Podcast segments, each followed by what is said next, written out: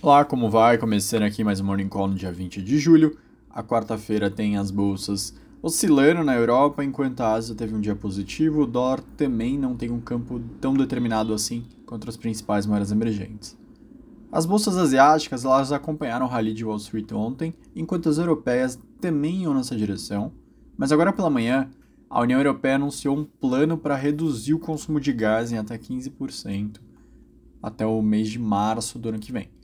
Ontem mesmo o FMI divulgou um relatório mostrando quanto seria danoso para a economia europeia se a Rússia cortasse o fornecimento de gás. Essa ideia de fazer um corte compulsório acho que vai na mesma direção de redução de PIB. A União Europeia está falando que a Rússia deixou a oferta de gás em níveis baixos de forma intencional, que ela está pressionando, que está afetando cerca de reduziria cerca de 1,5%, um corte total de gás na região. Enfim, tá criticando bastante, tá falando que isso é danoso, que a Rússia está chantageando a região e usando energia como arma, que 12 membros foram atingidos pelo corte de gás. Esse é o ponto que fez as bolsas europeias começarem muito no positivo hoje pela manhã, agora boa parte delas estarem no negativo, mas ainda oscilando muito. Sobre os indicadores da região, dois de inflação. O índice de preço ao produtor da Alemanha no mês de junho, ele saltou 32,7% na comparação anual. Ele até desacelerou dos 33,6, mas ele é um patamar bem elevado na comparação com o mês anterior, alta de 0,6. Segundo a Destats, se você tirar os preços de energia, que subiram 86,1, e outros mais voláteis, você teria 15,5 de alta no mês de junho, ainda é um patamar alto. A inflação no Reino Unido por outro lado, acelerou de 9,1 para 9,4 no mês de junho, comparação anual também, leitura mais alta desde abril de 1982, isso dessa vez preços ao consumidor.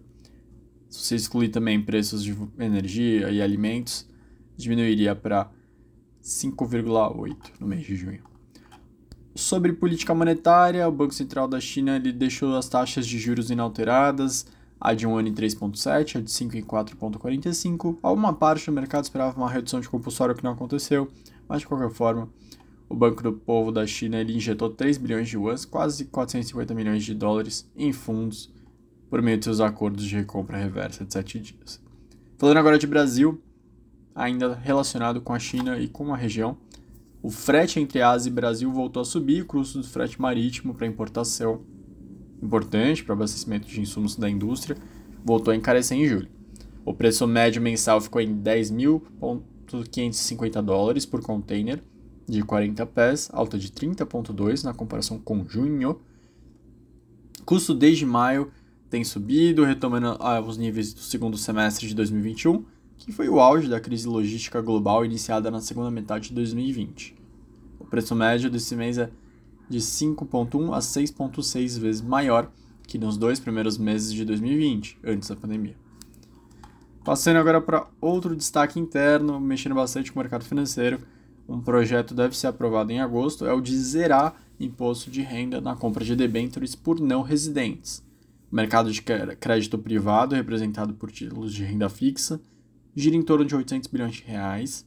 Desse montante, a participação de investidores estrangeiros é algo pequeno, só 2,5%. Investidores estrangeiros são responsáveis por aproximadamente 20 bilhões de reais no mercado de crédito local. A medida teria o potencial de dobrar esse valor. A Receita, por outro lado, estima que implementar essa medida renunciaria a cerca de uma receita de 839 milhões de reais. Outros dois destaques são bem rápido.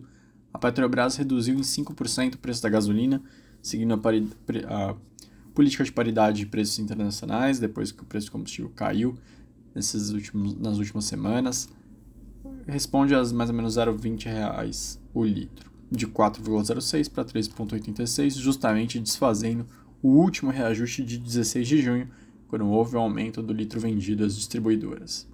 A queda nos preços é a primeira da Petrobras em sete meses, a última foi 15 de dezembro, e a primeira do, da gestão do presidente Caio Paz de Andrade. O último destaque vai para a Absolar, Associação Brasileira de Energia Solar, que mostrou que a energia solar passou as termoelétricas a gás natural e biomassa, se tornando a terceira fonte de energia do Brasil, atrás apenas da fonte hidrelétrica e fonte eólica. Segundo o mapeamento, Ao todo são 16,4 gigawatts de energia solar em grandes usinas e em pequenos projetos de geração própria. Desde 2012, a fonte solar já trouxe mais de 86 bilhões de investimentos e 22 bilhões em arrecadação aos cofres públicos, gerando mais de 479 mil empregos acumulados. Com isso também, evitou a emissão de 23,6 milhões de toneladas de CO2 na geração de eletricidade. Esses foram os destaques dessa quarta-feira. Um ótimo dia para todos. Até amanhã.